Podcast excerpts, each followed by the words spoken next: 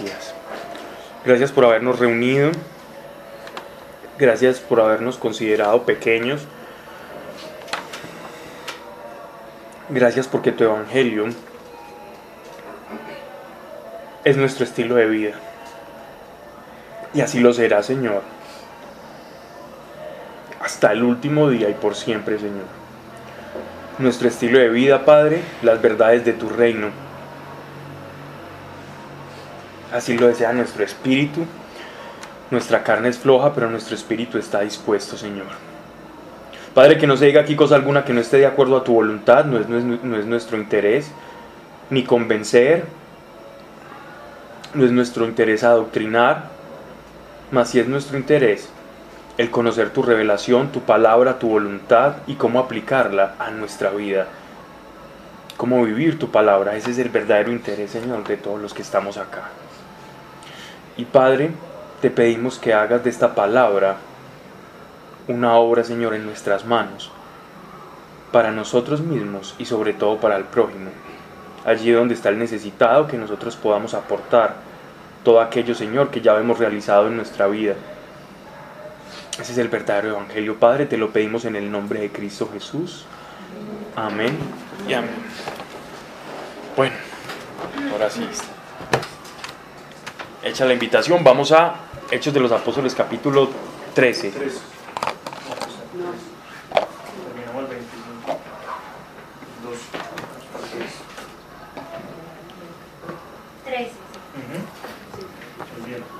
Ok. Ya Leo, Leo siempre está en la jugada.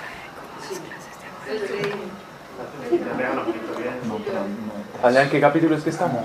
capítulo 13 de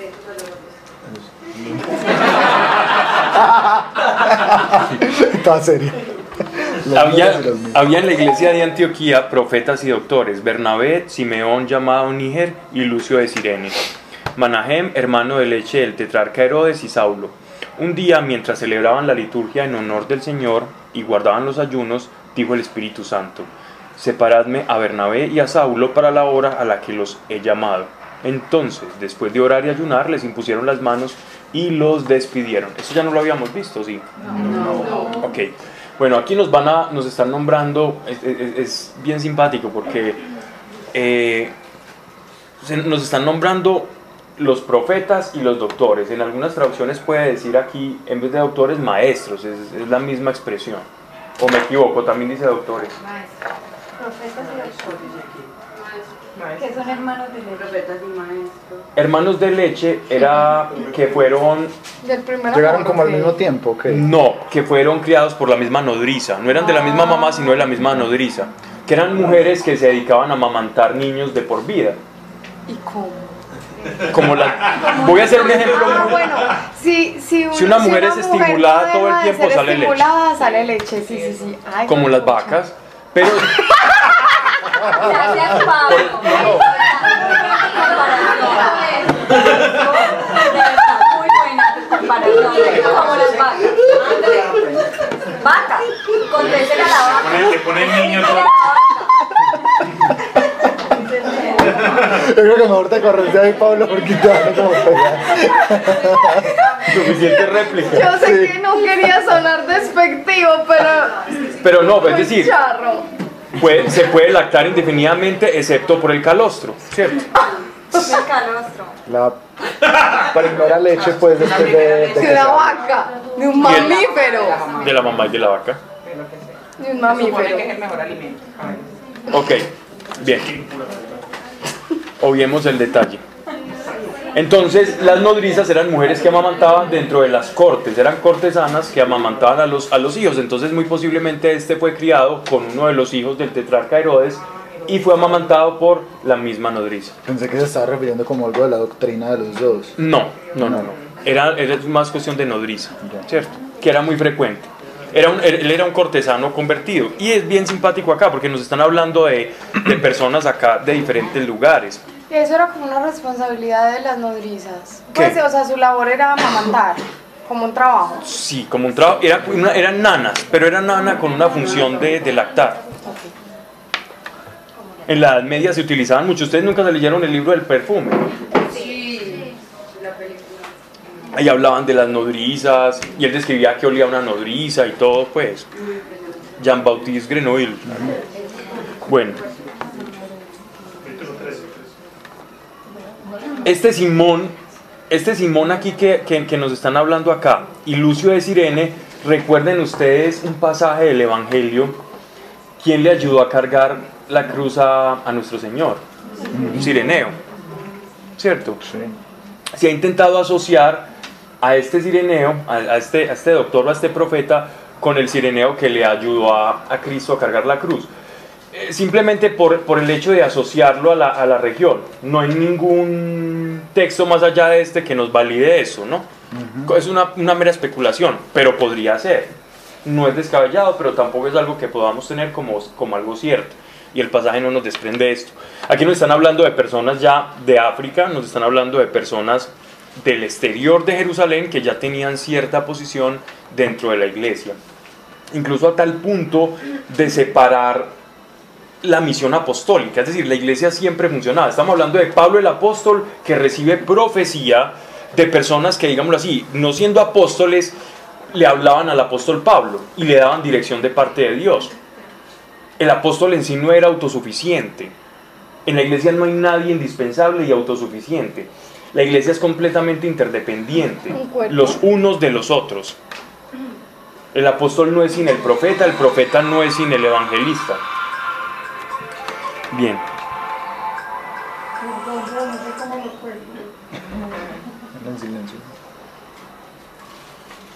Un día, mientras celebraban la liturgia en honor del Señor y guardaban los ayunos, dijo el Espíritu Santo, segregadme a Bernabé y Saulo para la obra lo que los he llamado. Entonces, después de orar y ayunar, los impusieron las manos y, despidieron.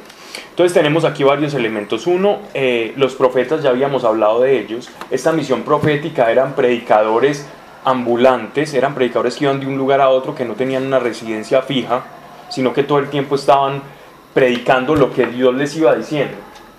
A cada iglesia ellos iban con una misión y una palabra específica de parte de nuestro Señor. En importancia, digámoslo así, eh, misional, ellos estaban a la cabeza, en tanto llevaban la palabra del Señor, ¿cierto? Los que hablan acá profeta, eh, doctores o los maestros eran los que se encargaban de todos aquellos que iban siendo evangelizados, los maestros lo, les enseñaban lo que ellos habían recibido, ¿cierto? Les enseñaban la gracia, les enseñaban la ley de Moisés, cómo pasaron de la ley a la gracia y todos los principios fundamentales de, de digámoslo así, de su nueva posesión como, como herederos del reino de Dios. Esa era la posición de los, de los maestros y eran en estima eran, eran, muy, eran tenidos en muy alta estima, pero obedecían a una iglesia local. Es decir, cada maestro se ocupaba de una iglesia local. Los maestros no eran itinerantes. De vez en cuando podría suceder, pero los maestros se encargaban de educar a una congregación específica. Y generalmente eran los que invitaban a los apóstoles o cuando leemos las cartas de los apóstoles que hablan de yo soy de Pablo, o yo soy de Cefas, o yo soy de Apolo, ¿cierto? Apolo era muy posiblemente era un maestro. ¿Y Apolo bautizó? Sí, todos. el bautismo ¿Cómo? Peleando por doctrina. No, eran peleando más, no por la doctrina, porque la doctrina era la misma. Era diciendo, es que a mí me evangelizó Pablo y a mí me evangelizó Apolos. Entonces se sentían mejor que cuando los evangelizaba otra persona que no fuera. Entonces decía, no, es que a usted lo evangelizó Peranito, que no lo conoce nadie, pero es que a mí me evangelizó eh, Apolo, me, me, evangelizó Pablo. Y en la primera carta a Corintios, Pablo les da tres cachetadas y les dicen, dejen, la bobada y que no hayan divisiones en la iglesia, y por eso no les he dado carne sólida, porque si siguen habiendo divisiones por estas estupideces, ¿cómo les voy a hablar de cosas más grandes? Pues yo no sé si estaba tan bravo, pero... Pablo era bravo. Pablo era muy bravo la segunda de Corintios es muy bravo. Bien, y aquí nos hablan también de la imposición de manos. Esta imposición de manos tiene un carácter diferente a la imposición de la recepción del Espíritu Santo, ¿cierto? Esta es una imposición de comisión, como quien da una bendición. como, como quien otorga lo que llamaban ellos la diestra o la señal de la diestra. Ellos simplemente bendicen a la persona para la misión que les ha de tocar como iglesia. Como una bendición sobre la unción. Exactamente, sí, porque ellos ya estaban ungidos. Eso simplemente fue una bendición. Vamos a bendecirlos. Ellos se van, ya los, Dios nos dijo que los, que los separaran ellos dos para empezar sus viajes. Y aquí empieza su primer viaje misionero Pablo, del cual ya va a tener otros dos y no va a detenerse hasta que ya le corten la cabeza. Esta, ese, él ya no se detiene. El apóstol Pablo, a partir de este momento, ya no para de viajar. Y acá, eh, digámoslo así, esto es como una comisión de bendición para lo que ya el Señor quería. Es decir, ya están listos, ya le predicaron a los judíos de, de todo Israel, Jerusalén, ahora ya el Evangelio ha de seguir la gran comisión de extenderse a todos los lugares del mundo. Pablo, ¿se sabe cuántos años tenía el apóstol Pablo? Aquí estamos hablando de un hombre de por ahí unos 35 años de edad más o menos. O sea que Jesús se lo, se- o sea, lo tomó muy jovencito. Sí, sí, el apóstol Pablo era, era joven, era candidato al Sanedrín, era un joven muy apasionado, muy celoso del, del Evangelio y, y perfeccionista, ¿no? Bien, y Dios le va derrumbando todo eso poco a poco, porque usó al más perfeccionista para enseñarle la gracia. Entonces eso es como la, la pedagogía de nuestro Señor. Ese humor de Dios. Eso proporcionalmente hablando, coloquialmente más bien, sería como el que no quiere caldo, ¿cierto? Tres tazas ahí. Porque él iba a encarnar más ese mensaje. Pero finalmente eso no, pues, ¿No qué? eso es pura gracia también. Exacto. El, el- el- el- el apóstol Pablo es la prueba viviente de la gracia. En su propia vida, su propia manifestación, su manera de hablar, su conversión es, yo no hice nada, porque yo creía que lo hacía todo y no conseguí nada. Y cuando lo perdí todo, lo gané todo en Cristo. Ese es, es- ese es el mensaje de Pablo. Bien, entonces dice, verso 4, ellos, pues, enviados por el Espíritu Santo, miren que nos aclara aquí literalmente de dónde proviene su ministerio. Su ministerio es un mandato y es un llamado, es una vocación divina. Esto no proviene, es que, ah, es que nos quisimos ir a evangelizar por allá porque sí, porque somos muy creyentes. No, esto proviene literalmente de un mandato de Dios. Esto es un mandato de Dios, eso es un llamamiento que ellos tenían y que cada uno de nosotros tiene un llamado. Nosotros Dios no nos llama para que seamos unos eh, cristianitos felices viviendo la vida ordinaria. Cuando Cristo nos llama a ser parte de su comunidad, de su cuerpo, a unirnos a Él, porque el cristianismo es unirnos a Él, no es creer en Él, sino unirnos a Él. Creemos en Él para unirnos a Él. Y una vez unidos a Él, entonces nosotros vamos a vivir por el Espíritu y el Espíritu tiene cosas que hacer con nosotros. Bajaron a Seleuci- a Seleucia y de allí navegaron a Chipre. Estamos hablando del costado mediterráneo de Israel, ¿cierto? La famosa isla de Chipre. La isla de Chipre, en la isla de Chipre, eh, por esa época habían muchos judíos, porque Herodes el Grande, estamos hablando del, del que fue rey en, en la persecución del Día de los Santos Inocentes que todos conocemos, de, de- de- esa muerte que iban a todos los niños pequeños, eh, era el que estaba reinando en esa época y en esa época César Augusto le otorgó esas, esas, esa isla de Chipre para que ellos tuvieran como cierta potestad, los judíos. En esa isla habían unas minas, minas de cobre. Y entonces los judíos tenían la potestad de trabajar esas minas, tributaban al imperio romano, al César, por, por, por lo conseguido, y eso hizo que proliferara una comunidad grande de judíos en la isla de Chipre. Obviamente siempre supervisada y a merced del imperio, del imperio romano. Por eso vamos a encontrar esta, esta, esta, este territorio llamado Salamina, debidamente pues como a- debido a, esas, minas de cobre allá, a la explotación del cobre. En Salamina, que era un puerto, en Salamina predicaron la palabra de Dios en las sinagogas de los judíos, modus operandi que se va a reiterar en los hechos de los apóstoles durante todo, digámoslo así, la predicación y, el viaje, y los viajes misioneros de Pablo. Él llega a predicarle a los judíos de primero, por dos razones. La primera creo que ya la habíamos expuesto acá, porque dice la escritura que a los que primero, o sea, a los que guardaron durante tanto tiempo las promesas, a ellos les corresponde el primer lugar en la predicación. ¿Dónde leemos eso? En la carta a los romanos, el apóstol Pablo nos explica cómo el Evangelio fue guardado por el pueblo de Israel, es decir, ellos eran como, como esa vasija que tenía Dios, ellos guardaron las promesas, ellos en el orden de la salvación iban a entrar primero que nosotros. Pero ese orden no es nada más que temporal, no, no es, no es como si van a tener algo más que nosotros o una exaltación, no, no, ese orden es temporal, ¿cierto? Y como ese orden es temporal, ellos tienen que ir a predicar primero a las sinagogas, que era donde se reunían los judíos y donde predicaban y donde asistían para escuchar la ley, ¿cierto? Ellos le llamaban a escuchar la ley la exhortación, porque la ley los confrontaba con sus vidas o con cómo estaban viviendo sus vidas. Como a nosotros nos puede confrontar ahora una predicación, una homilía o un retiro o cualquier, digámoslo así, como discurso público que tenga que ver con, con el mensaje del Evangelio, para ellos también. Entonces ellos la, misa, por decirlo de ellos, o el culto de ellos era ir a las sinagogas porque ellos no estaban viviendo lejos y no podían ir al templo de Jerusalén. Y al no poder ir al templo de Jerusalén, les tocaba reunirse y buscar la manera de no perder ese contacto con la ley, porque eran judíos devotos. El apóstol Pablo se aprovechaba de esa situación para introducirse en el mundo judío también, porque sabía que los judíos no solamente eran comerciantes, sino que tenían eh, un sentido de hospitalidad tremendo, y eso es el sentido de hospitalidad semita. ¿Recuerdan ustedes cuando estudiábamos Génesis?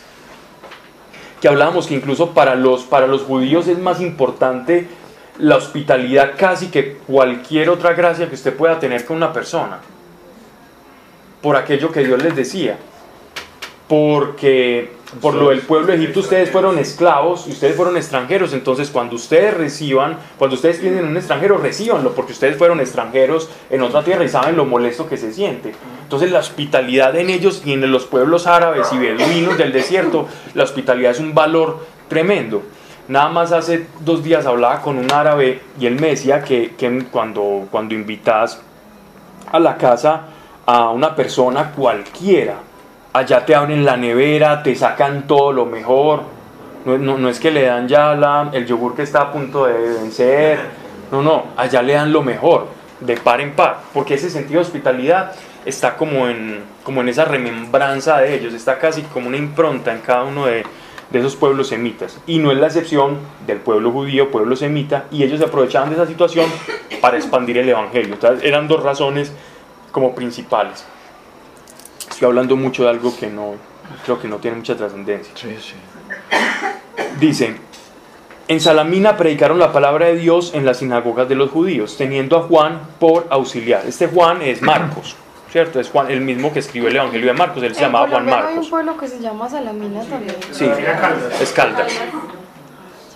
No estaba tan perdido. Y, nos llamamos Antioquia, Salamina, va un montón de mensajes. de... Belén. Tarso, Jericó. Versalles. ¿Por qué lo denominaban a Juan como un auxiliar? ¿Qué sería? Porque, porque la encomienda principal iba sobre Bernabé y sobre, y sobre Pablo. A Bernabé se le, se le está considerando aquí como apóstol, a Pablo también se le está considerando como apóstol. Y Bernabé auxiliar en el sentido de que no era apóstol como tal. Pero no predicaba. Él sí predicaba, pero no era considerado como apóstol. ¿Cierto? Luego, aquí mira, mira que aquí nos, mencionan primero siempre a Bernabé y después a Pablo. Ya después de dos capítulos, el, apóstol el ministerio del apóstol Pablo comienza a cobrar más importancia y más fuerza y se nos empieza a hablar de Bernabé en segundo lugar. Eso lo hace Lucas eh, indirectamente para mostrar el personaje principal que va haciendo en su narración. ¿Ya? Luego atravesaron toda la isla hasta Pafos y allí encontraron a un mago. Este Pafos era, era un puerto secundario, es decir, secundario en comercio, pero políticamente era la ciudad principal. Y en esta ciudad ya estaba el procónsul que no era judío, sino que era alguien, era un latino, seguramente era de la, de la familia, era un primo, un sobrino del que estaba reinando en esos momentos en, sobre Judea y entonces ponían en estos lugares, en estas provincias, ponían a gobernar a un familiar. El nepotismo pues no, no, no, era problema en esa época. Todo era derecho de sangre.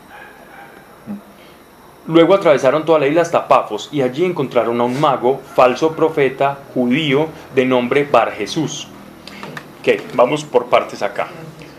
Esta palabra mago, ajá, esta palabra mago, esta palabra mago acá no, no necesariamente eh, como que atiende a la hechicería, no, no necesariamente se está refiriendo a la hechicería como tal. Sino como una especie de engaño.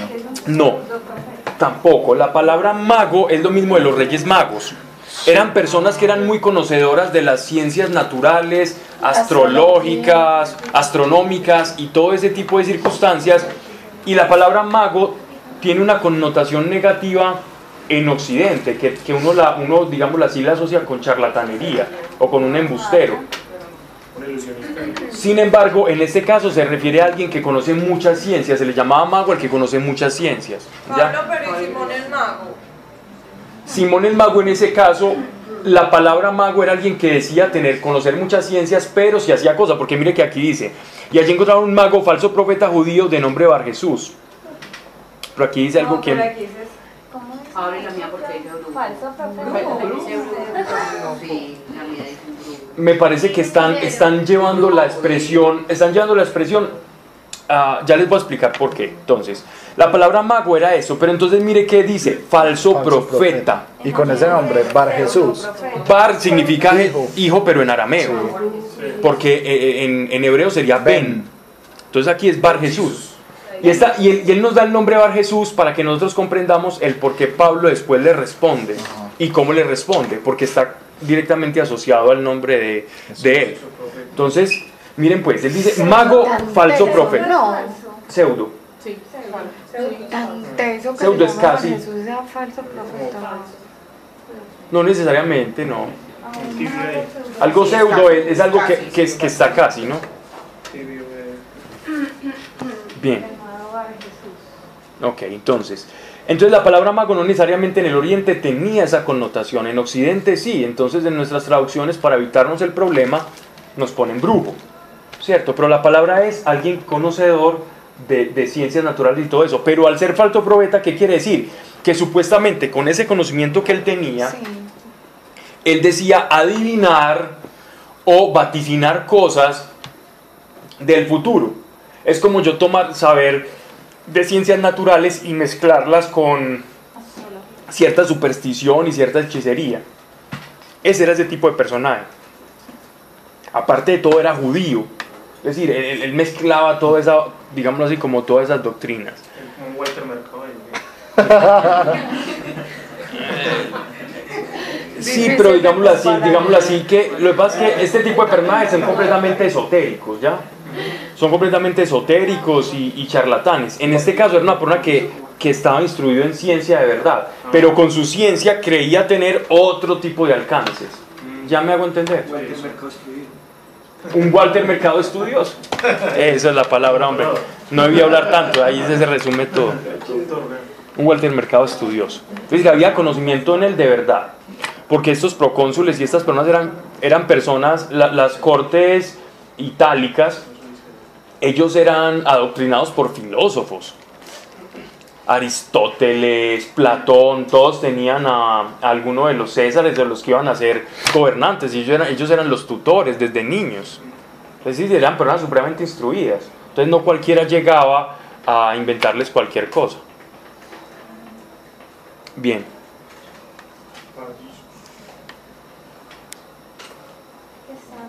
Sí, el que él iba- Bar Jesús, como estamos diciendo, significa en arameo hijo de Jesús. Eh, o eh, él podría ser Bar Joseph o algo Bar José o Bar Josué, ¿cierto? Que es el mismo nombre de Jesús que significa salvación. La palabra Jesús, José y Josué es la misma y es salvación, ¿cierto? Es Dios salva. José también. Es la misma raíz, lo mismo que Saúl y Samuel, es la misma raíz. Dios escucha, Dios... Hallábase, hallá- hallábase este al servicio del procónsul Sergio Pablo, varón prudente, que hizo llamar a Bernabé y a Saulo, deseando oír la palabra de Dios. Es decir, había, había un revuelo allá en Chipre, en toda esa isla había habían causado revuelo a tal punto que el procónsul quería escuchar qué era lo que estaban diciendo esos judíos errantes que, se, que lo asociaban directamente con, con la palabra de Dios. ¿Y por qué lo asociaban con la palabra de Dios? Sabemos que no necesariamente era por la elocuencia del apóstol Pablo, que seguramente nunca le faltó, sino por las señales subsecuentes a su predicación. Era como el sello de que hay algo que está pasando, porque el judío pedía señales. Bueno, me estás vendiendo una doctrina, bueno, ¿qué señales te acompañan? Y a los apóstoles los acompañaban ese tipo de señales. Y a todo aquel que predica la verdad.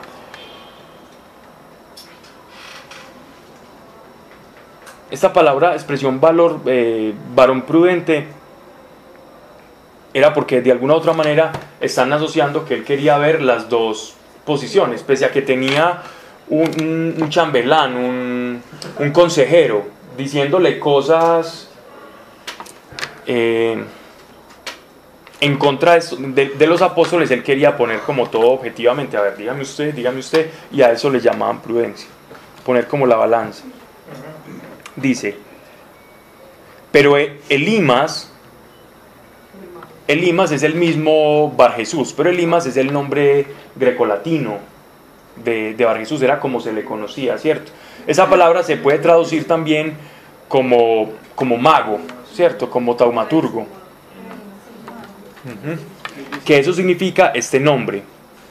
Se le oponía y procuraba, la palabra Elimas del, del, raíz, eh, no, es del griego, es, es latino, es mm, unema. Unema es magia. El mago, ¿qué significa este nombre? Se le oponía y procuraba apartar de la fe al procónsul. Entonces... Pablo, por, que es, yo no sé qué es precónsul. Pro, pro, procónsul era un cargo, era un cargo del imperio romano a uno de los, de los el César. Tenía, tenía eh, digámoslo así, en cada es provincia... Un, político, un cargo político. Sí, como un diplomático, pero era un gobernante, es decir, era, era la representación del César en una provincia conquistada. Perfecto. Él tenía casi que sello real para, para sellar en nombre del César. Obviamente tenía que reportar porque muchos cónsules fueron depuestos. De hecho, el mismo eh, Pilatos, a Pilatos lo depusieron y le fue muy mal. Él terminó casi en la locura, según las cartas que hay en los anales de Roma. Es que lo daron, le quitaron el puesto. Ajá. Así es. Mas Saulo, llamado también Pablo, ya, nos, ya se nos va a cambiar el nombre de Saulo, que significa Dios escucha, a Pablo, que es el nombre grecolatino también. Paulo, el, el, Pablo viene el nombre Paulus, que significa pequeño. Eso significa el nombre Pablo. Algunos dicen que Pablo se cambia el nombre como en un sentido de humildad. Eso no, no, no es correcto por aquello que hemos venido hablando de los nombres que eran frecuentes para la ciudadanía romana. Pablo era ciudadano romano que había comprado su ciudadanía romana.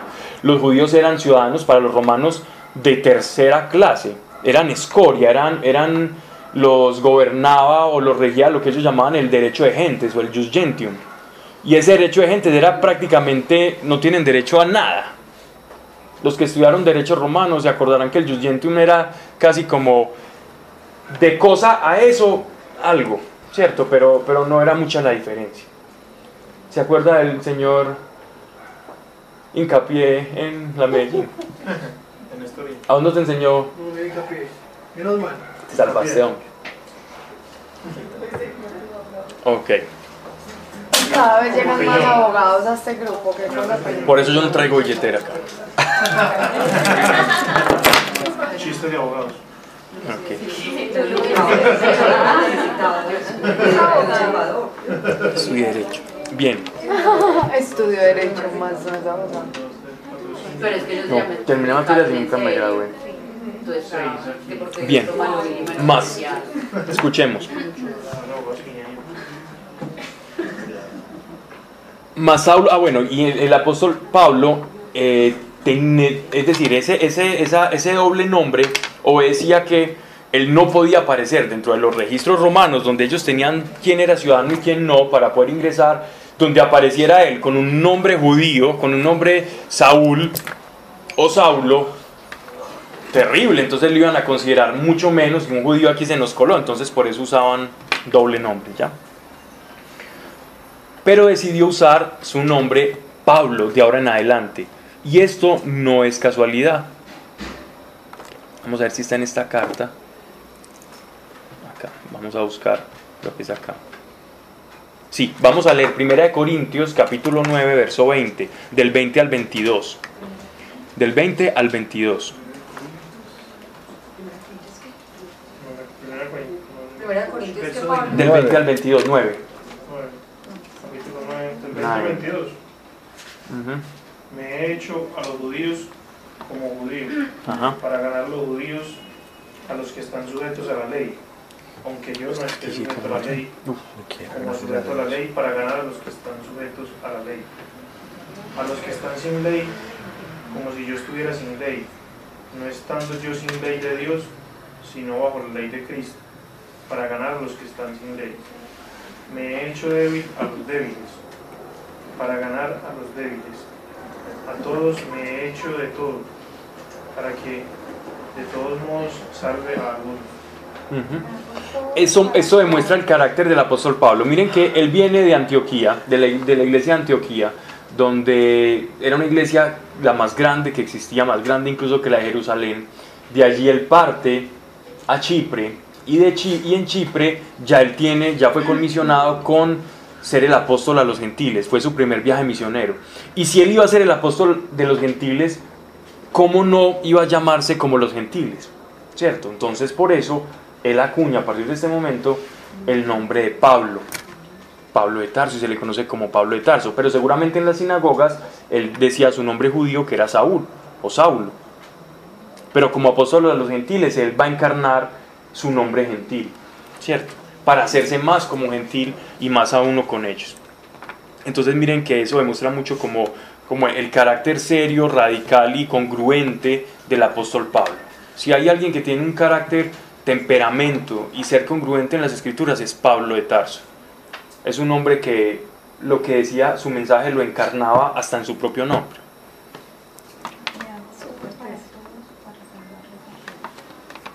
El nombre era bonito.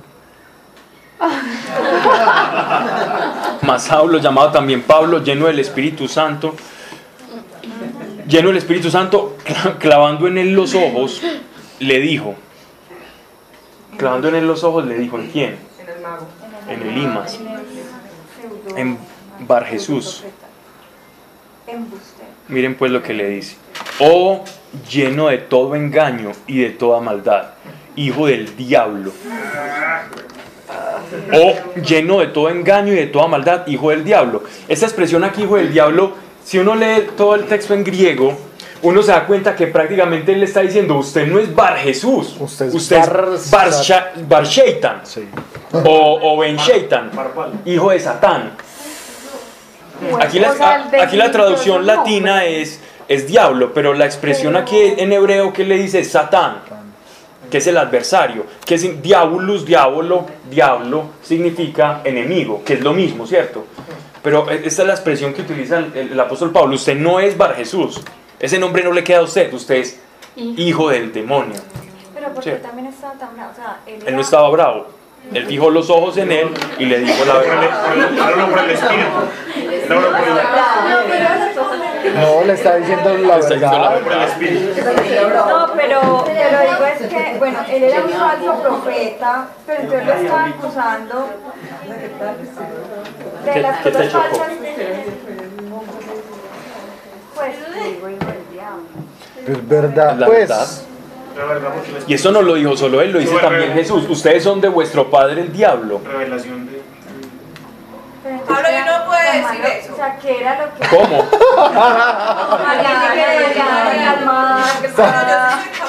Yo. No lo dudamos. Estamos seguros.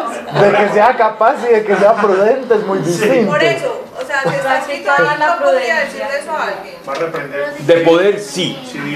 Sin embargo, salvo sí y solo sí Dios te revele. Clavando los ojos en él, él vio el espíritu que lo estaba seduciendo y el espíritu que estaba dentro de él. Si cualquier persona que hable en contra de nuestro Señor nosotros le decimos hijos del diablo simplemente por el hecho de que esté haciendo apología del mundo, de cualquier ideología contra nuestro Señor, no le podemos decir eso. Pues, puedes Aunque, decir, aunque, no, es verdad. aunque es verdad. eso puede escandalizar, Pablo. Y puede suscitar el escándalo. Porque es verdad. No, y más, y más que el escándalo es, dañarle el corazón a la persona. Sí, total. Por eso te digo que, por eso diría que sería muy imprudente por, por la ignorancia de las personas irlos a acusar de esa manera, cuando el apóstol Pablo ni siquiera los acusaba. Pero este hombre que está haciendo, este caso en particular, era judío, conocía las profecías de los judíos, había escuchado la predicación de Pablo y por celo a perder la posición que tenía dentro del, con el procónsul como un consejero real, ¿cierto? Seguramente ya hacendado y, y instruido en las artes y en las cosas. Llega un judío errante y loco haciendo milagros a decir que Jesús es el Mesías y que perdona pecados y que no tiene que hacer un montón de cosas para poder recibir la salvación. Ese hombre siente que va a perder su cargo y en, ese, en esa celotipia el hombre lo único, que, lo único que puede hacer es engañar e intentar persuadir al procónsul para que no escuche la verdad del Evangelio. ¿Y quién no quiere que escuchemos la verdad? Nosotros tenemos aquí, el, ¿y qué, qué significa Shaitan o Satán? El adversario, el que se opone, el que no quiere que usted sepa la verdad, el padre de toda mentira. Entonces, si usted camina en la mentira, luego, ¿quién es su padre? Pero si usted camina en la verdad, luego, ¿quién es su padre? Dios, Jesús nos habla a nosotros de dos reinos. Quien, no esté en el reino de Dios, queriendo o no, inocentemente o no inocentemente, va a estar en el reino de tinieblas. Y, tiene, el reino de tinieblas tiene un gobernante. Yo puedo ser gobernado por el demonio sin ni siquiera creer en él. De hecho, le conviene. Porque más fácil, a uno lo gobiernan más fácil o lo ataca más fácil un enemigo que uno no puede ver. Pero cuando sabes que existe, entonces ya la cosa cambia. Por el que. Y también, mira que estoy hablando de rela- en relación al nombre Bar Jesús. Por eso hice la aclaración, porque sabía que eso iba a sonar fuerte, pero en griego cuando uno lo lee se da cuenta que él está jugando pues con el nombre.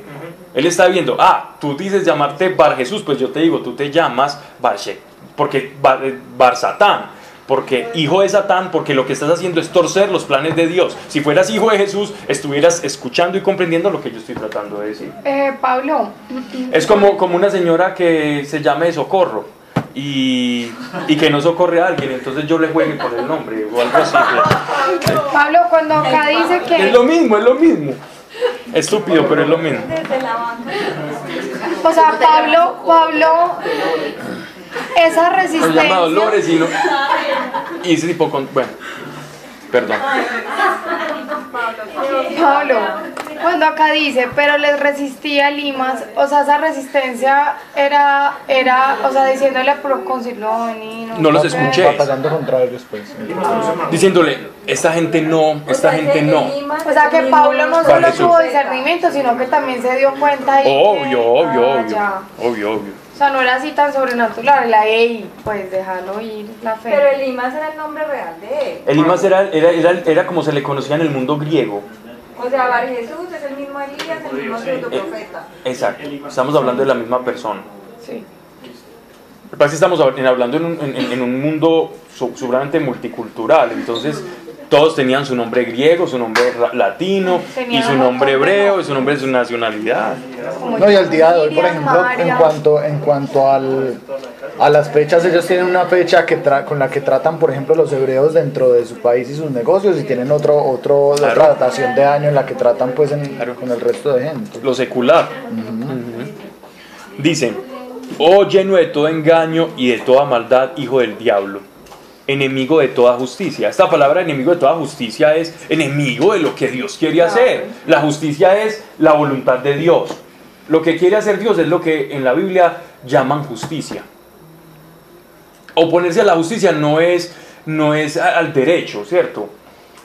Aquí justicia es a la voluntad de Dios. ¿Ok? ¿No cesarás de torcer los rectos caminos del Señor? Ahora mismo la mano del Señor caerá sobre ti y quedarás ciego, sin ver la luz del sol por cierto tiempo. Al punto se apoderó de él la tiniebla y la oscuridad y daba vueltas buscando quien le diera la mano. Al verlo creyó el procónsul maravillado de la doctrina del Señor. Ay, güey, pucha.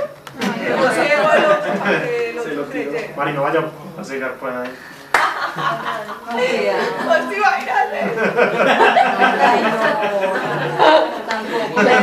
Me dio pesar. Y no. No, no, es mostrar el poder de Dios y es que Dios reina y el que no deje que no ¿Sabe qué, ¿sabe qué estaba haciendo este tipo? La diferencia en que un hombre pasara la eternidad con el Señor o alejado del Señor. Total, Eso vale las cegueras del mundo. total.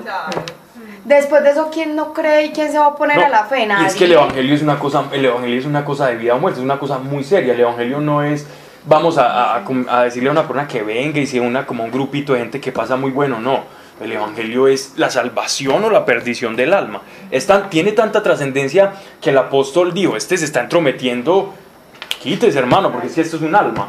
Si usted no quiere creer, problema suyo, pero él sí que quiere creer, no, no, no, no se entrometa. Ojalá todos pensáramos. Y a la postre pues quedó ciego. Pero por cierto tiempo. Por cierto tiempo. Vamos a leer Deuteronomio, Sí, hay que ver también las Claro. Deuteronomio 28-29. No, que pues, o sea, Deuteronomio 28-29, ¿quién lo quiere leer? Pues él tenía esa, ese, ese, bueno, Pablo en ese momento estaba lleno del Espíritu Santo. Ajá. Tiene uno para otro, para hacer una cosa. No, no, no. Es que no lo juzgó. es que no Es- es- es juzgaba. que- Capítulo 28, Tampoco capítulo dijo, 28, voy a versículo hacer. Y andarás hambrientas. Entonces yo para también hacer algo así. Pero es que ah, hay, hay que entender, hay que entender una cosa, Tati, si es que nosotros somos, en nosotros está el Espíritu Santo, es decir, está Dios. Si Dios te manda a hacer una cosa, Si vos Dios me lo pone. Esa, Sí, y eso fue, y eso fue lo no que pasó. Pero es que eso fue lo que pasó. lo que que Justamente lo que, porque es que estaría respaldado así, pues yo puedo querer que tú te quedes ciega y te digo, pero si, y si Dios no quiere, pero si Dios no quiere, no me va a respaldar. ¿Usted se imagina cómo estarían los árbitros de fútbol? Tatis, Tatis, pero mira lo que dice ellos, o sea, tan lo mandó a hacer Dios que respaldó las palabras de Pablo. Si no hubiera sido la voluntad de Dios, no me queda ciego. No Entonces, tiene o sea, poder, no- Pablo por sí solo no tiene poder. Una- claro, un acto tan sobrenatural no es porque a alguien se le dio la gana y pasó. hacerle daño a una persona. Claro. Conoce las intenciones del corazón. No, y además fue una ceguera. Yo creo que incluso... No, no, no, no, no, fue una, no, una ceguera y no, fue no, no. temporal. Pensemos, esto, esto- pero, pero esto es, pero esto es interesante. Sí. Qué rico, qué rico uno ser ciego para después ver la luz. Sí. Y el saber por qué me cegó. ¿Será que el conocimiento que yo tenía y esa hechicería y esas... co- o este Dios de él es más O poderoso sea, que yo? simplemente, simplemente, mira, que me cegó. Pablo, y de hecho lo que pasó con Pablo, Claro, que fue le pasó exactamente lo mismo. lo mismo, Pura misericordia. Dios, Jesús lo cegó. ¿Sí? Claro, a Pablo. Pablo es así cuando él vio. Pura Y, misericordia. y mira, y mira, y mira, pues. y mira, Tatis, todo lo que pasó después de la ceguera. No, fue un rato que lo dejó ciego, pues fue varios días, no fue un momentico ya. Fue todo el camino hacia Damasco. Más, el- más, más cuando se quedó en la posada. No, y obvio, antes Dios es amoroso, porque es que Dios, o sea, Dios lleva al, al extremo para que uno rompa todo paradigma y falso conocimiento y, y- Yo lo, lo voy a poner en unos términos más simplistas. Qué rico que a uno lo regañen, pero que sea Dios. Sí, total. Y uno sentir un regaño y que sea sobrenatural, porque de esa manera, eh, de esa manera incluso se iba a convertir Simón el mago. Es que Simón el mago vio los prodigios que hacía Pe- a través de Pedro. Él dijo, este sí tiene magia de verdad, venga a ver, yo quiero el Espíritu Santo. Cobrar. En mi caso, yo, por ejemplo, yo digo, gracias a Dios perdí la pierna. Porque si no hubiera perdido la pierna, pues hubiera seguido caminando igual, torcido. ¿Para qué? Pero, sí, pero, pero perder la pierna fue, fue como ese jalón de Dios que Dios permitió para yo poder mirarlo a él y saber que lo necesitaba. Si no estaría llevado al barraco, si es que, si es que estaría todavía. Entonces uno, uno, lo ve, uno lo ve como algo muy negativo, pero ¿por qué? O lo ve como el Dios castigador. Falso.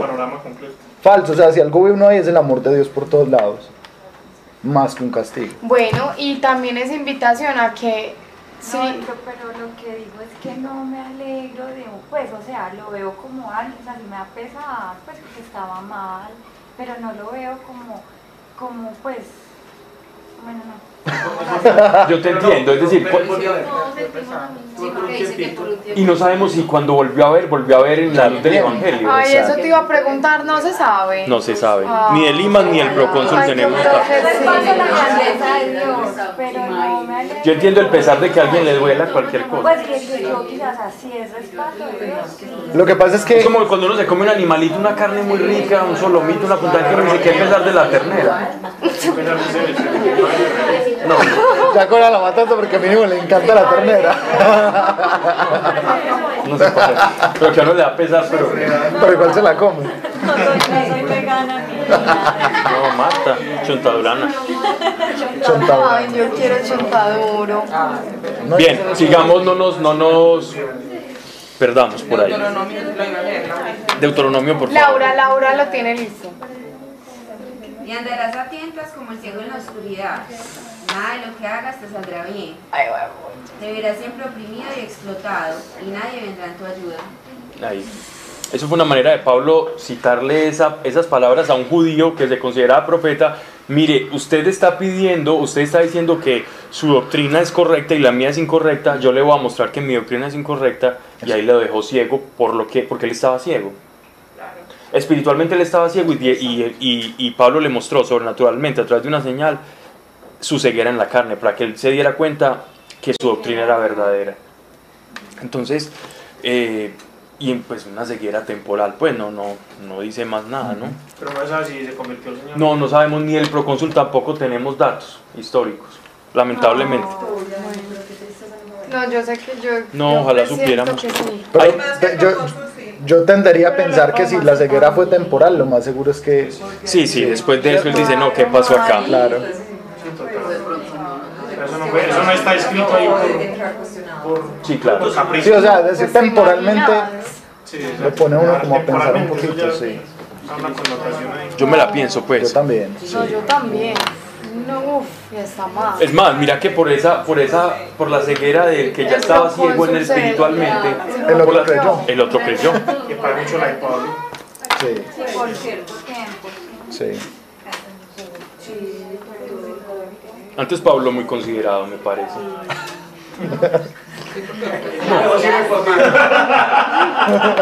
No, sí. Yo siendo tú me corría un poco, Pablo. Sí, No, tranquilo que yo no lo veo. las vacas. Puedo. Ok. Ok. Verso 13. De Pafos navegaron Pablo y los suyos. Estamos bien acá en el verso 13, ¿cierto? Habiendo zarpado de Pablo. sí. De Pafos navegaron Pablo y los suyos, llegando a Perge de Panfilia. Pero Juan se apartó de ellos y se volvió a Jerusalén. Ok. Estamos pasando de la isla de Chipre a Asia Menor, donde está, donde está la famosa comunidad de los Gálatas, que es, todo un territorio conocido como Galacia, también era parte del Imperio Romano, como casi nada. Y, y también tenían sus cónsules, procónsules, etcétera, etcétera, y delegados romanos custodiando allá, ¿Dónde queda eso? en Asia Menor. Arriba, Ellos están acá. Arribita. Es como arribita en la mitad. Van a subir aquí a, a- a- Ah, hacia míralo, míralo. Sí. Eh, entonces, en, As- en Asia Menor iban a, iban a hacer lo mismo. Llegan a la sinagoga y predican allá. De Pafos navegaron Pablo y los suyos llegando a Perge de Panfilia, pero Juan se apartó de ellos y se volvió a Jerusalén. Para atravesar eso, si ustedes tienen ahí sus mapas en, en- en- en las Biblias, hay algunas que están como más, más renderizadas, donde se pueden ver unos lugares que se llaman el, los- el monte o los montes Taurus. Es una Taurus. Es una región, es una región. No, no, el Tabor es diferente. Esos son los montes Taurus, veanlos acá, de Chipre acá, todos esos, todos esos son los montes Taurus. Sí. Esos montes, eh, qué bueno que están viendo los mapas, mira.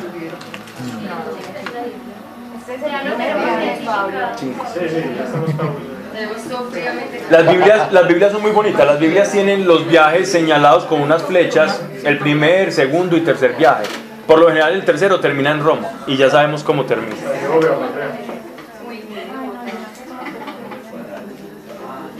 Entonces usemos las Biblias hasta con los mapas, eso está bien.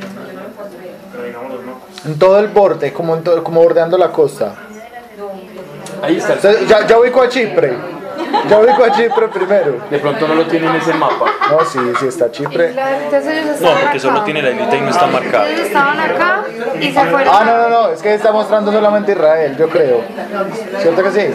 Sí, claro. El mar Mediterráneo. Sí, míralo ahí. Acá. ahí sí. Ve, se van, entonces ellos estaban acá y se fueron acá, pero Pablo se fue para acá. Pa' acá. ¿Para dónde? Sí, pero aquí igual, dalo acá. Espérate, vamos a ver, pero sí, es Dalo es acá.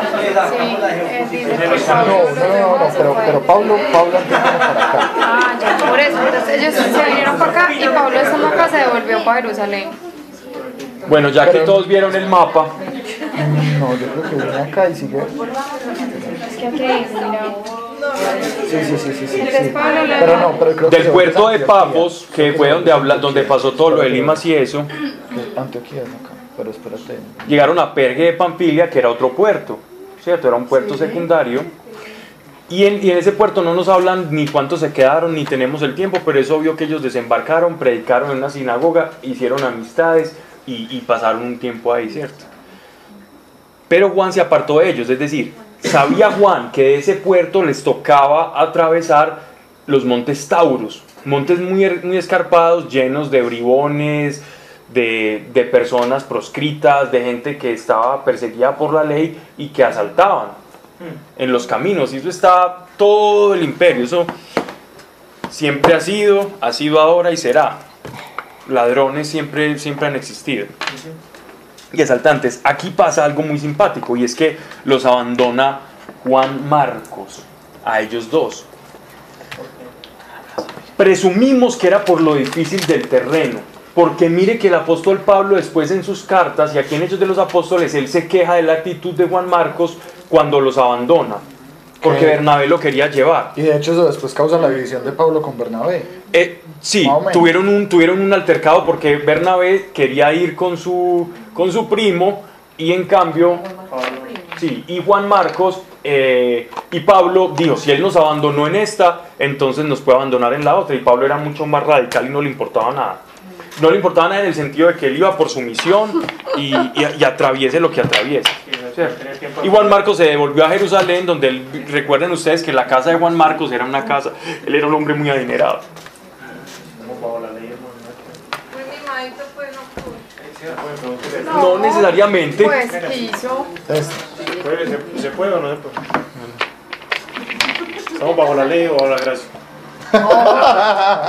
Oh, que Mariana lo pone ciego. Déjame antes de que. No, Alejo, pero es que es en serio porque es que eso fue dirección de Dios, no es mío. ¿Qué cosa? No, la. Es que todo, todo depende también, María, del, del sentido también. Si uno está cada cinco minutos así, pues sí. Pero Juan se apartó de ellos y se volvió a Jerusalén. Ellos, dejando atrás Pergue, llegaron a Antioquía de Pisidia. Este Antioquía de Pisidia es para separarlo de Antioquía, que fue donde estaba la iglesia, que ya quedaba pues en, en la Transjordania, en, lo- en Siria. Esto ya es diferente a esta, ¿no? Este es un nombre que se le puso por aquello de una división política y, los territorios que iban cambiando cada gobernante, cada pelea. Eso tenían un problema ahí en el que Lucas ni siquiera se mete. Y por eso solo lo cita. Ellos dejando atrás Perge llegaron a Antioquía de Pisidia y entrando en la sinagoga en día de sábado se sentaron. Si fueron el día de sábado, ellos sabían que en el día de sábado era donde se hacía la predicación de la cual yo les he estado hablando y donde, donde asistían, tenían que asistir por ley todos los judíos. Pero ahí los sacerdotes, ¿cierto? No, en este caso no eran los sacerdotes porque los sacerdotes estaban en, en Jerusalén, en el templo, atendiendo el templo. En este caso eran personas, eran maestros de la ley, pero no sacerdotes. Predican la ley. predicaban la ley. ¿Cómo eran, cómo eran estas sinagogas? La sinagoga generalmente era una, una circunferencia tipo teatro. En esta circunferencia se sentaban, eh, se sentaban las personas, como en- no tenían espaldares, era una cosa más bien tipo incómoda. Y había un atril donde estaban algunos rollos. Y primero lo que se hacía era una oración que se conoce como el Shema, ¿cierto? El Shema Israel. Ellos cantaban el Shema y lo recitaban. Después de recitar el Shema, el Shema Israel, eh, acto seguido, entonces pasaban a leer un libro de la ley.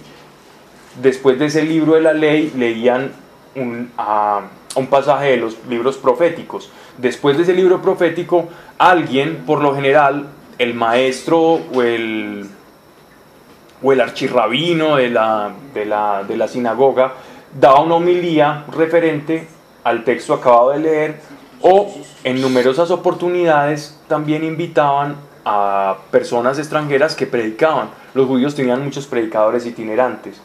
Y dado la hospitalidad de ellos y el hecho de que estaban desconectados de Jerusalén, muchas veces desde, desde Jerusalén enviaban predicadores a las diferentes sinagogas del mundo. Y Pablo está aprovechando esa situación para ir como de- para venir de Jerusalén a explicarles la doctrina, como tenía que ser.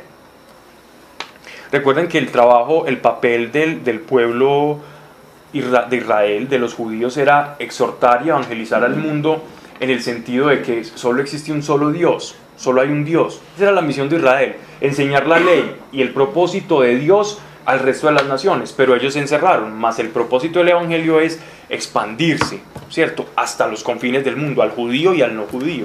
Y eso era lo que estaba haciendo el apóstol Pablo. Y ahí es donde estoy como confundida. Entonces, en esa sinagoga, bueno, esos maestros, pero no, pues no predicaban la palabra de Dios como Predicaban el Antiguo Testamento, ajá, el Antiguo Testamento. Ellos no creían en Jesús, ni siquiera sabían que existía. Ellos estaban desconectados de Galilea, ¿cierto? Entonces para ellos era muy buena, era palabra fresca que les iban a llegar de judíos que vivían allá, porque ellos eran judíos de la diáspora. y ellos como creían que de repente así, algunos creían cuando Sí, por, más que todo por las señales, por las señales de los, ap- que habían los apóstoles, por los milagros. Muy pocos, muy pocos, eh, porque se convencían. Es decir, muy pocos era por, por el discurso, pero si el discurso iba acompañado de una señal, era inevitable. Es decir, ahí sí decían, pero, pero explíquenos usted por qué les pasa eso. Ah, nos pasa por esto, por esto y por esto, y les predicaban la verdad. La señal acompañaba mucho el mensaje, ¿no? Era como la puerta. Como Era la señal. La señal era como, como el, exacto, era como la luz verde. Miren, si yo no estoy con ellos, entonces ¿por qué pasan estas cosas? Oye, Y enseñar también era el cumplimiento de los tiempos, ¿o no? Eh, sí, claro, claro. Total, y ellos sabían. también. Pero, y a muchos los convencieron por las escrituras también, ¿cierto? Pero la mayoría, según vemos las cartas, Pablo llegaba a los puertos y, y él siempre, él siempre decía que, siempre no, uno lee en la carta, en primera de Corintios, que él dice que a él no, los, no les prediqué con elocuencia, sino que ustedes se Con convencieron por de el Dios. poder. Y ahorita, de hecho, ahorita más adelante va a decir que Dios respaldaba las palabras de ellos, permitiendo que se diesen muchos milagros Señales, y, y señales y prodigios. Claro.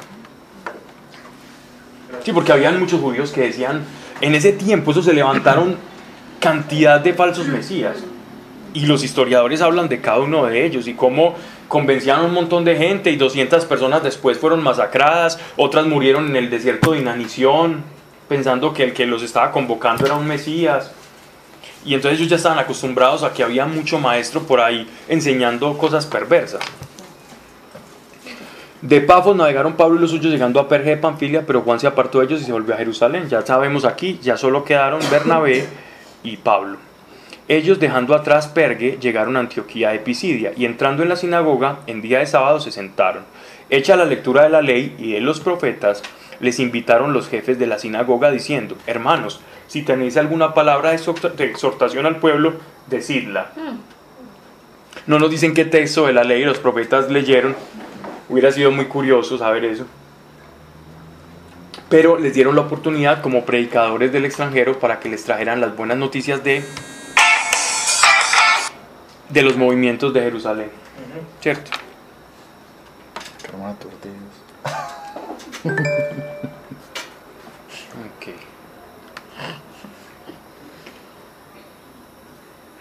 Vamos a leer 2 de Corintios 11, 23 al 28. 2 de Corintios 11, 23 al 28. Vamos a ver, por ejemplo, aparte de lo que pasó en ese, en ese, en ese caminar por los montes Taurus, por la cadena montañosa Taurus. Él cuenta cositas ahí que les pasaron. Entonces, 23, 28. Ujú. 26 o 23. 11, 23 al 28. Ajá. Porque yo recibí del Señor lo que les transmití, que el Señor, la noche que era entregado, tomó pan. No, no, no. No, no. Segunda de Corintios 11:23. Son ministros de Cristo, Exacto. como si estuviera loco. Yo más. Segunda de Corintios 11:23 es lo que está diciendo, lo que está diciendo eh, ministro de Cristo, estuviera loco hablo. Yo más, en trabajos más abundante, en azotes sin número, en cárceles, en cárceles más, en peligros de muerte muchas veces.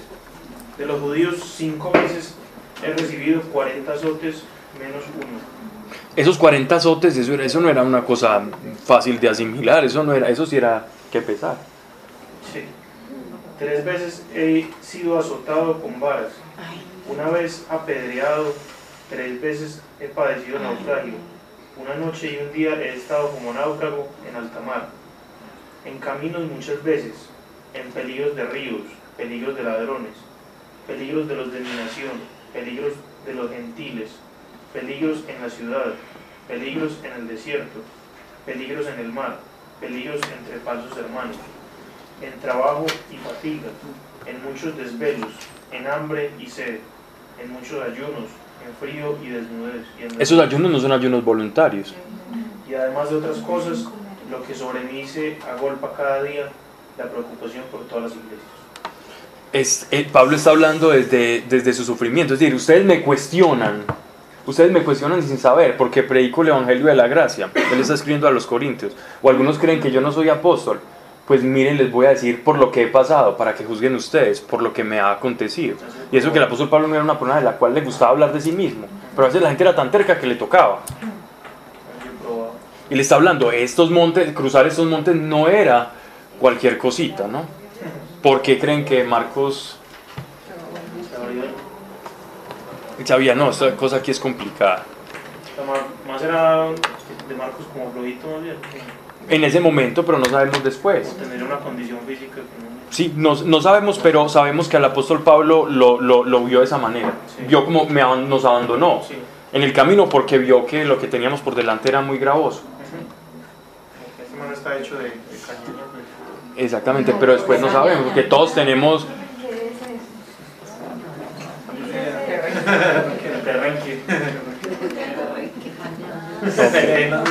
Verso 16. Cualquiera de nosotros puede tener un momento de debilidad en cualquier momento. Y eso no va a definir nuestro carácter ni nuestro temperamento, ¿cierto? Y no creo que este haya sido el apóstol, y además fue es- Marcos es Marcos, ¿no? Definitivamente. A veces nos sentimos débiles en el Señor, a veces nos sentimos fuertes. Que nos, ojalá nos cogiera fuertes un... Escucha, escucha lo que dicen aquí. Es que listo, Marco, nos dejaste morir. Eso es parte de la... Verso de la naturaleza 16. humana, ¿no? Entonces sí. Pablo y otra cosa, y es que todos somos diferentes, entonces Pablo era súper berraquito, pero Marcos pues era diferente, entonces juzgar y decir es que este es mejor que otro, no, por eso Jesús los escogió diferentes a todos. Exacto. Igual él no lo estaba juzgando, simplemente no quería emprender otro viaje con él porque los podía haber pegado, pero eso, no, y no, como- por eso nosotros No era su... no era- es decir, Marcos, Juan Marcos no era el compañero ideal para el ministerio de Pablo. Ya, Y, sí, así y pare de contar, eso era todo. Así es. Él nunca, mire que nunca lo condena. Él simplemente dijo, no quiero ir con él porque no. Yo, yo voy, yo estoy en un naufragio, después este está llorando, no. Sí, sí, por eso el error de nosotros es juzgar. Ok. que sabía lo que Entonces se levantó Pablo y haciendo señal con la mano dijo, miren esto que es bien, bien bonito, esto es un discurso, quizás de los, de los hechos de los apóstoles, es un discurso casi que transliterado, casi que al pie de letra de lo que era el discurso de Pablo cuando entraba a una sinagoga. Si uno quiere saber qué era lo que Pablo predicaba en las sinagogas, pongámosle atención a esto. Esto era lo que Pablo enseñaba a los judíos. La señal con la mano que era Pablo. El que iba a hablar, como de silencio. Entonces se levantó Pablo y haciendo señal con la mano dijo, varones israelitas, y vosotros los que teméis a Dios, escuchad. Miren la manera tan diferente de introducir el discurso de Esteban a Pablo. Por un lado Esteban exhorta diciendo, y ustedes al que crucificaron. Pero Pablo es más benevolente en su discurso para con sus hermanos judíos. ¿Ya? Eh, no- no- ¿Notan la diferencia de- de- de- de discurso?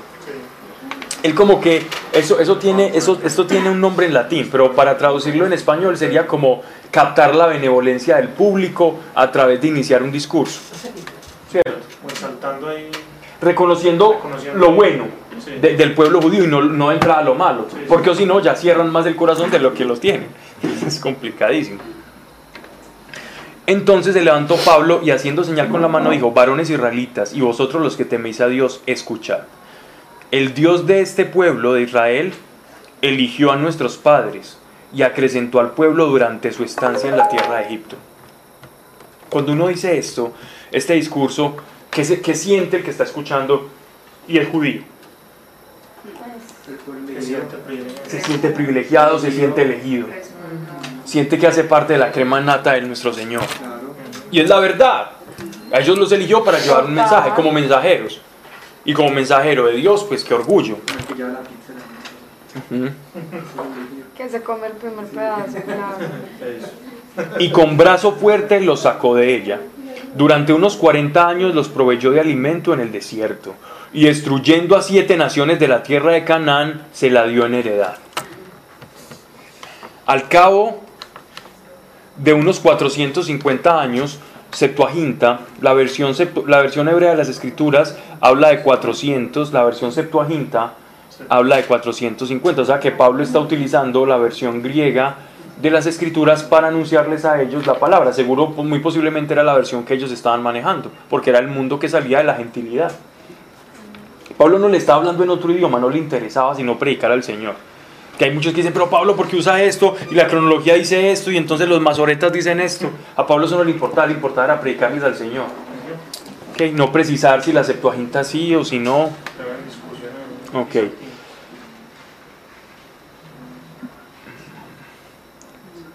Después les dio jueces hasta el profeta Samuel, ¿cierto? Samuel es considerado como, como una especie intermedia entre el último de los jueces y el primero de los grandes profetas, ¿cierto? Luego pidieron rey y les dio a Saúl, hijo de Gis, de la tribu de Benjamín, por espacio de 40 años. Rechazado este, alzó por rey a David, de quien dio testimonio diciendo, he hallado a David, hijo de Jesé, varón según mi corazón, que hará en todo mi voluntad. Del linaje de este, según su promesa, suscitó Dios para Israel un Salvador, Jesús, precedido por Juan, que predicó ante, antes de la llegada de aquel el bautismo de penitencia a todo el pueblo de Israel. Cuando Juan estaba para acabar su carrera, dijo, no soy yo el que vosotros pensáis, otro viene después de mí a quien no soy digno de desatar el calzado. Hermanos, hijos de Abraham, y los que entre vosotros temen a Dios, a nosotros se nos envía este mensaje de salud. En efecto, en efecto, los moradores de Jerusalén, salud, salvación, sí. En efecto, los moradores de Jerusalén y sus príncipes, desconociendo a éste y también las voces de los profetas que se leen cada sábado, condenándole, las cumplieron. Y sin haber hallado ninguna causa de muerte, pidieron a Pilato que le quitase la vida. Cumplido todo lo que de él estaba escrito, le bajaron del leño y le depositaron en un sepulcro. Aquí la expresión leño es porque, recuerden ustedes que la, la composición de la cruz, el- los postes en el cual eh, a, a los a los digamos traidores de- del imperio romano que era esa era la pena capital por antonomasia habían unas unos, las vigas de las cruces ya estaban listas. Jesús lo que cargó fue el madero De arriba. transversal. Ese era el que Jesús estaba cargando. Jesús no cargó toda la cruz cierto no. Jesús cargó fue el madero pero igual era terriblemente pesado. Las, las- los postes ya estaban listos ahí. Ok. Pero aquí hay algo, pues, me- cuando dice sin saberlo las, pa- las palabras de los profetas que leen cada sábado. Es decir, lo que ellos están leyendo cada sábado que anunciaba que el Mesías iba a padecer mucho por ellos, cuando ellos lo condenaron, estaban cumpliendo lo que ahí estaba escrito, sin ellos saberlo. Que lo que el que estaban condenando era de quien ellos leían sábado tras sábado. Ya. No entendía. No entendían, No veían. y muchos no quisieron verlo, por celos y por envidia y, y por, por no perder esa dignidad religiosa y rebajarse aquí un Galileo. sea el Hijo de Dios, a, un- a alguien de Jerusalén, no de, de. Nazaret. Que de hecho hasta la palabra Nazaret es profética, hasta el nombre de, de, de- de la ciudad donde nació nuestro Señor. Todo estaba muy calculado y los que tenían oídos para oír seguían al Señor. De él estaba escrito, lo bajaron del leño y lo depositaron en un sepulcro. Pero Dios le resucitó entre los muertos y durante muchos días se apareció a los que con él habían subido de Galilea a Jerusalén, que son ahora sus testigos ante el pueblo. Nosotros os anunciamos el cumplimiento de la promesa hecha a nuestros padres, que Dios cumplió en nosotros, sus hijos, resucitando a Jesús, según está escrito en el Salmo segundo. Tú eres mi hijo, yo te he engendrado hoy.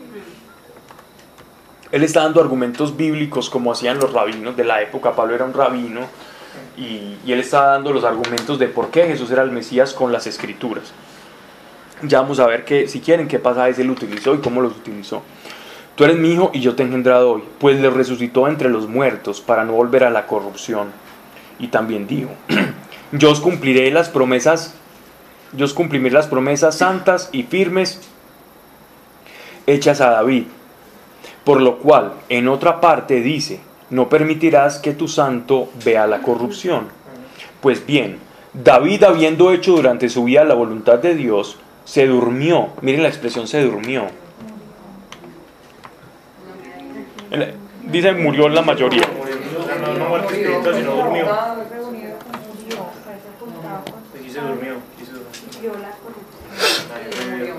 Recuerden que eh, nosotros vamos solo a ver la palabra muerte en el apóstol Pablo, en las cartas, para hablar de aquel que no conoce a Cristo.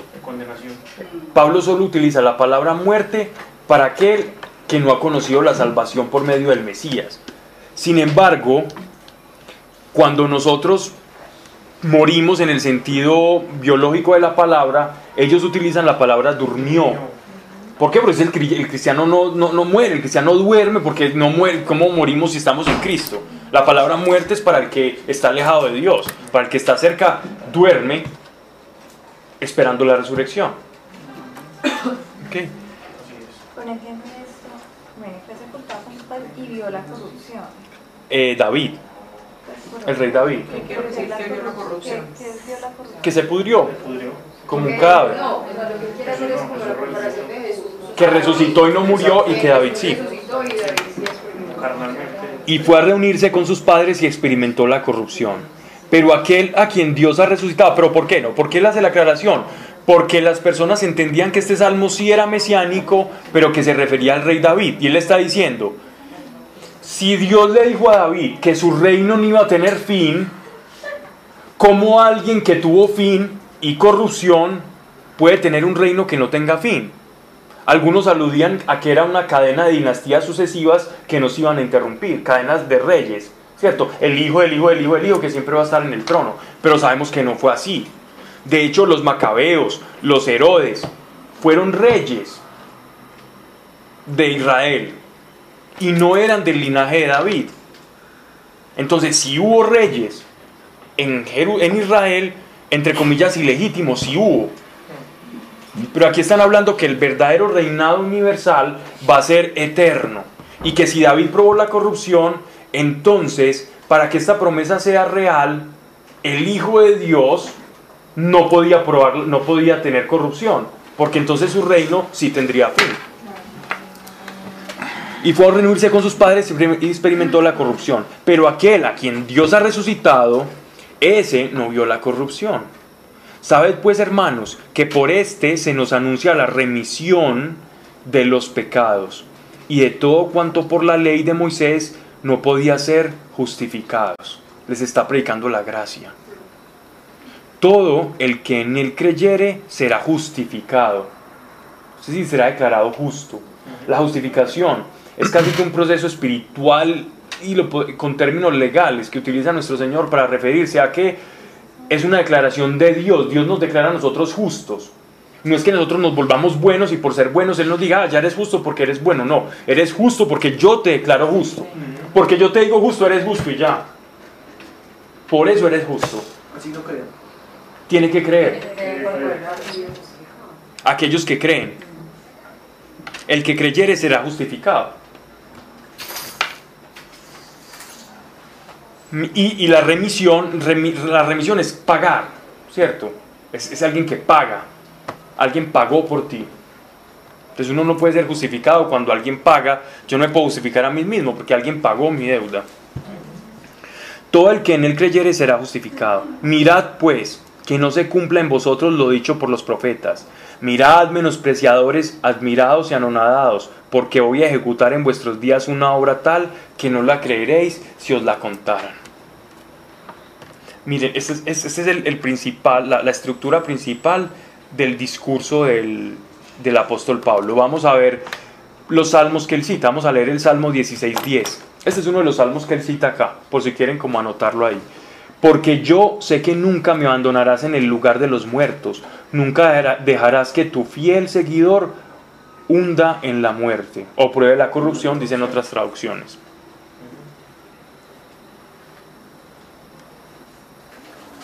El salmo que el, que el mismo apóstol Pablo da la nomenclatura. Y el rey elegido dice, déjenme explicarles el derecho del Señor. Él me dijo, tú eres mi hijo, hoy me he convertido en tu padre. ¿Cierto? E Isaías 55, capítulo 3. Escuchen, vengan a mí, oigan para que vivan. Haré un pacto eterno con ustedes, las promesas fieles y bondadosas hechas a David.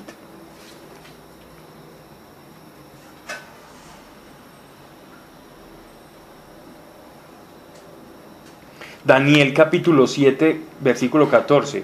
Se le dio poder, gloria y autoridad. Todos los pueblos, naciones y lenguas estarán a su servicio. Su dominio no tendrá fin y su reino nunca será destruido.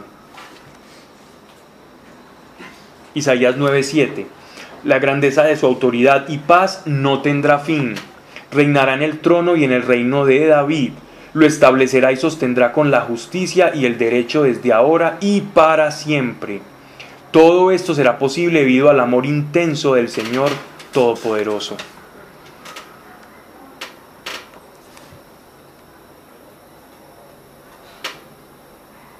Segunda Samuel 7:12, cuando llegues al final de tu vida morirás y serás sepultado con tus antepasados, pero entonces haré rey a uno de tus hijos y protegeré su reino. Él me construirá una casa para mi nombre y yo fortalecer- fortaleceré su reino para siempre. Esto es de lo que les está predicando el apóstol Pablo. Todos ellos conocían estas escrituras.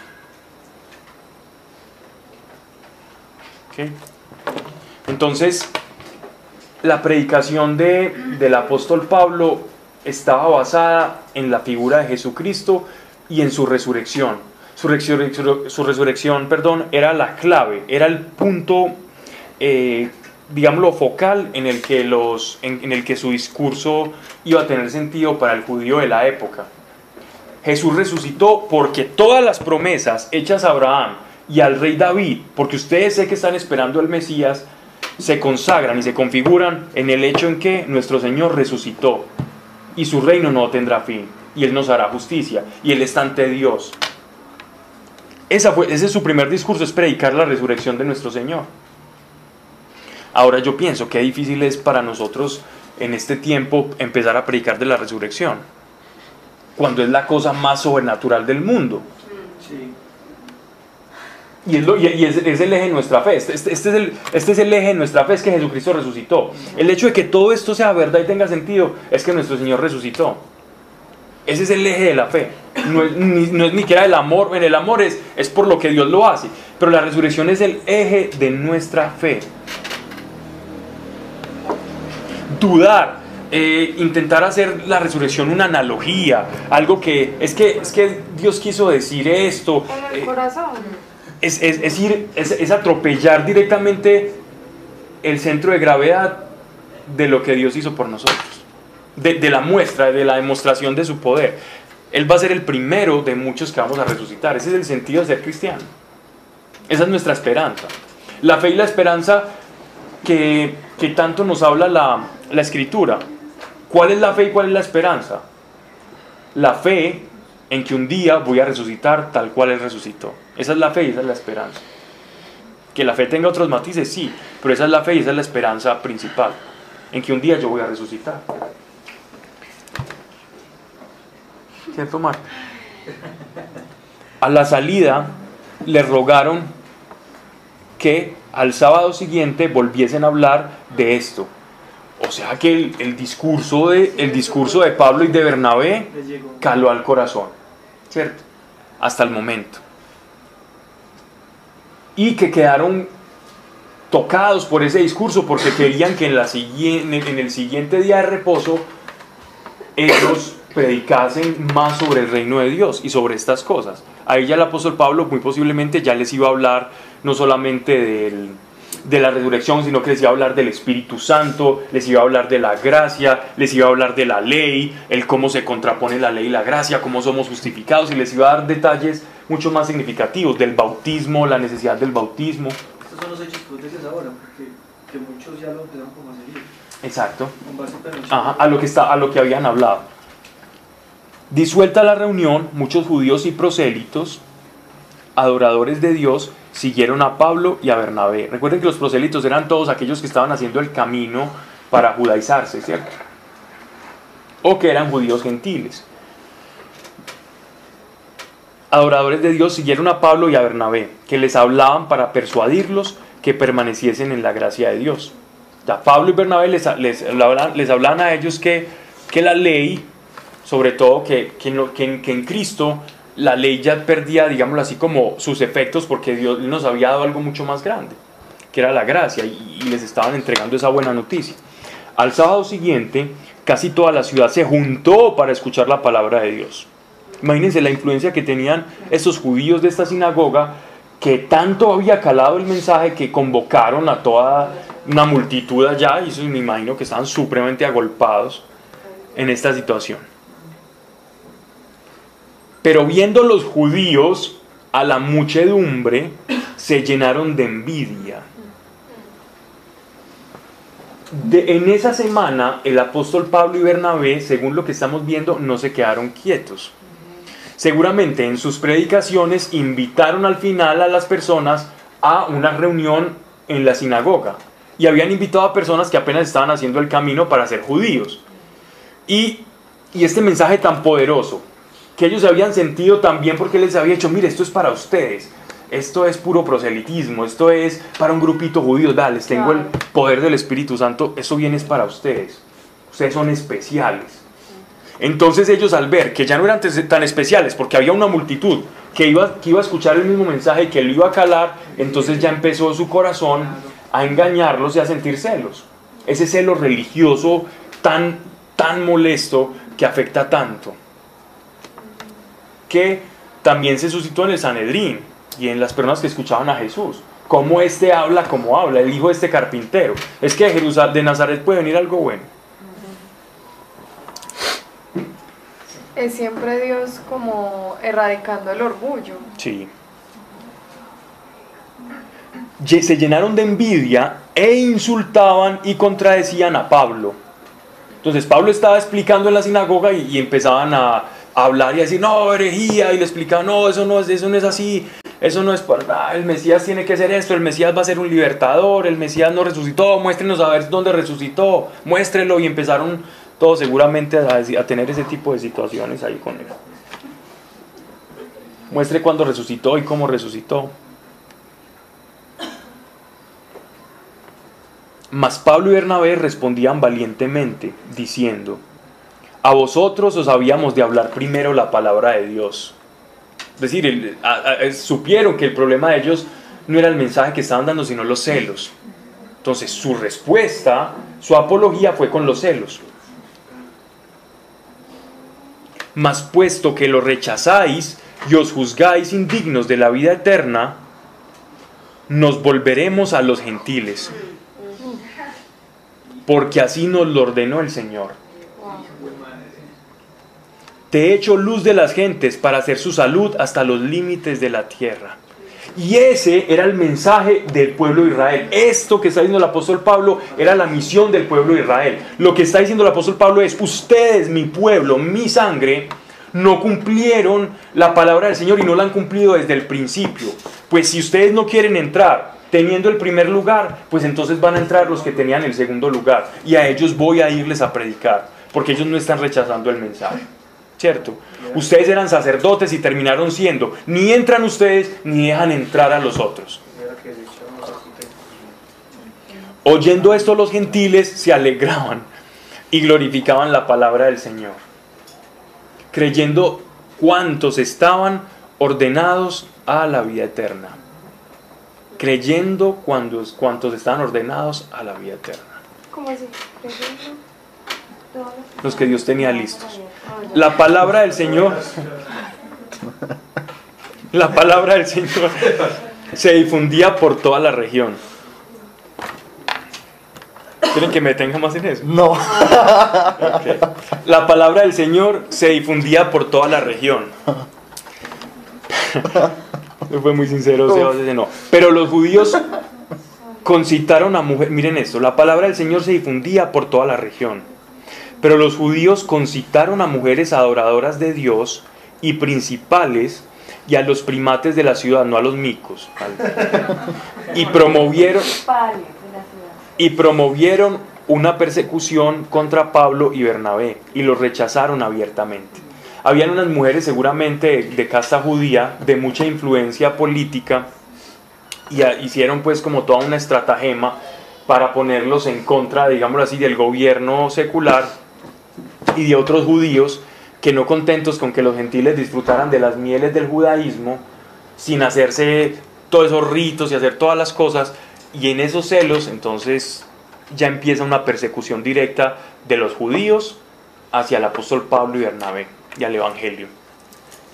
Y rechazaron abiertamente, ellos sacudiendo el polvo de sus pies contra aquellos, se dirigieron a Iconio, mientras los discípulos quedaban llenos de alegría y del Espíritu Santo. A separación aquí ya, y es, y es la constante a partir de ahora. Algunos judíos se convierten, no la mayoría, y después una multitud de gentiles alegres, convertidos y llenos del Espíritu Santo. El pueblo encargado de predicarle al mundo al Señor es el pueblo que más se está oponiendo a la gracia de nuestro Señor. Pablo, esa parte que dice, si sacudieron el polvo de sus pies, es lo que hacía referencia a esos que cuando fueran a, a Sí, predicar y no los rechazaran. Sí, sacuden los pies y vayan. Así es. Eso, eso, eso que, que trae por. Porque va. Sí, no, sí, simboliza. Eso eh, es, es una manera que está en, la- en el Antiguo Testamento de decir, hice lo que puedo, hice, hice lo que pude por ustedes y esta, tráguese como la condenación. Es como, esto, esto los condena. El mensaje, eso, eso simboliza, el mensaje que yo les di para salvarlos, ese mismo mensaje los va a condenar. No porque el mensaje sea condenatorio, sino porque el rechazo del mensaje los va a condenar. ¿Quién se condenó? El que no escuchó el mensaje. Ajá. Esa es una manera de decirles eso. Como lavarse las manos un Una onomatopeya de, de eso. Una, una manera de expresar con un símbolo. Que conste que eres mío. Hice, hice, hice lo que tenía que hacer. Yo cumplí. Yo cumplí.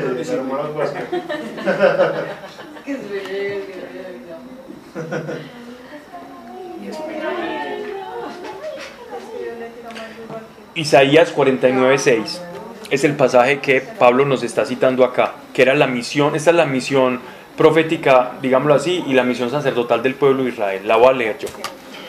Él dice, él en mayúscula, tilde en la E, el Señor, dice, no es suficiente hacer que tú seas mi siervo para restaurar el poder de las tribus de Jacob y traer de regreso a los sobrevivientes de Israel, es decir, a las tribus dispersas. También te haré luz de las naciones para que hagas llegar a mi salvación a los lugares más remotos de la tierra. Pablo les está diciendo, esto es lo que yo estoy haciendo. Si ustedes me rechazan, están rechazando la palabra de Dios desde el principio Ay. Citándoles al profeta Isaías, capítulo 49. Ok, vamos a empezar. Voy a, dejar nada más pues, leído el, el- el- el 14. Igualmente en Iconio entraron en la sinagoga de los judíos, donde hablaron de modo que creyó una numerosa multitud de, de judíos y griegos. La expresión aquí griegos se refiere tanto a los griegos gentiles como a los como a los judíos griegos, sí. Pero los judíos incrédulos excitaron y exacerbaron los ánimos de los gentiles. Pero los judíos incrédulos excitaron y exacerbaron los ánimos de los gentiles contra los hermanos. Con todo, moraron allí bastante tiempo, predicando con gran libertad al Señor, que confirmaba la palabra de su gracia, realizando por su mano señales y prodigios. Al fin se dividió la muchedumbre de la ciudad, y unos estaban por los judíos y otros por los apóstoles. Y como se produjese un tumulto de gentiles y judíos con sus jefes, pretendiendo ultrajar y apedrear a los apóstoles, dándose esos cuenta de ello, huyeron a las ciudades de Licaonia, Listra y Derbe, y a las regiones vecinas donde predicaron el Evangelio. Entonces miren que aparte de ser el apóstol Pablo, pues un, un hombre apasionado de acción, de armas tomar, sabía que lo iban a matar y dije, no, nosotros vamos a morir acá y se fueron y siguieron predicando. No se ponen a decir, no, yo estoy con Dios y se encerraron ahí en una burbuja de cristal, apedrenme que yo estoy con Dios. No, ellos no eran tontos. Ok. Vamos a ir al 7. Vamos a dejar ahí, vo- voy a explicar un poco más de, de- de por qué Lucas utiliza esas palabras y, y a veces pareciera como si se equivocara en, en un pasaje, pero es que él no se quiso meter en unos problemas políticos que habían ahí al nombrar una región como la nombró, pero eso lo hablamos en la próxima clase. Son detallitos que no valen mucho, pero Son buenos. sí, que interesa escuchar. Padre, te damos gracias por tu amor, por tu revelación, Señor. Y gracias, siempre vamos a estar agradecidos porque nos has escogido. Tú sabrás por qué, Señor. Y te damos gracias, Señor, por hacer parte de tu pueblo, de tu casa, de tu reino, de tus hijos, porque te podemos hablar con toda tranquilidad, porque nos sabemos amados. Y si a alguien le falta, Señor, saberse amado, Padre, si a alguno de nosotros nos, nos falta algo de esto, Padre, yo te pido que nos reveles tu amor. Porque en esa medida mucho nos vamos a saber, Señor, deudores de tu gracia, de tu palabra. Y en esa medida mucho vamos a responder al llamado que tú tienes para nosotros. Porque al que mucho se le perdona, Señor, ese mucho ama. Padre, gracias. Que no se haya hecho aquí alguna cosa que no sea de tu palabra, de tu voluntad o tu propósito. No nos interesa que se quede en nuestro corazón algo que no sea veraz y efectivo. Mas si es así, Señor, si es palabra correcta, justa, buena, conforme a tu revelación, que no se quede como un mero conocimiento, sino que pase a las obras. En el nombre de Cristo Jesús. Amén. Ya.